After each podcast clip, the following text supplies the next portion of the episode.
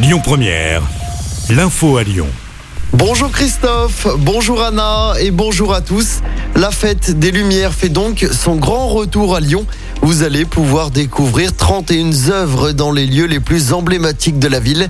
Ça va se passer du 8 au 11 décembre prochain. On écoute Grégory Doucet, le maire de Lyon une édition à la fois grandiose et intimiste. On va avoir euh, une très très large part qui est laissée à la, la création artistique. On va avoir certaines œuvres euh, qui vont nous impressionner, notamment euh, Place Bellecour, ça je vous le garantis.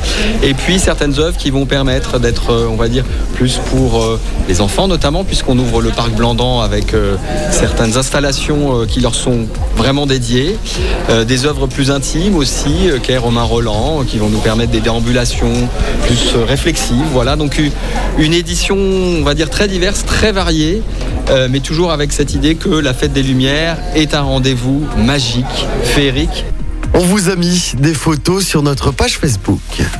Dans l'actualité également, la fin de l'aventure pour Thomas Pesquet après six mois à bord de la station spatiale. Ça y est, le Français et trois autres astronautes ont améri aux alentours de 4h30 dans le golfe du Mexique, au large des côtes de la Floride. Il prend la parole ce soir à 20h.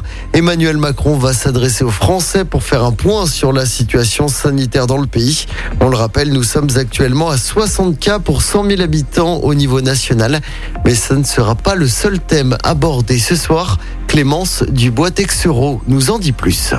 Et oui, pour cette neuvième prise de parole depuis le début de la crise du Covid, le président devrait notamment évoquer la troisième dose de vaccin et une possible obligation de celle-ci euh, pour certaines tranches d'âge. Vous le savez, la campagne de rappel est actuellement ouverte pour les plus de 65 ans ou les personnes fragiles, mais aussi pour les soignants. La question devrait être abordée lors du Conseil de défense de ce matin. Le président devrait également avoir un mot pour le pass sanitaire et son recours possible jusque fin juillet. Il devrait également rappeler les gestes barrières.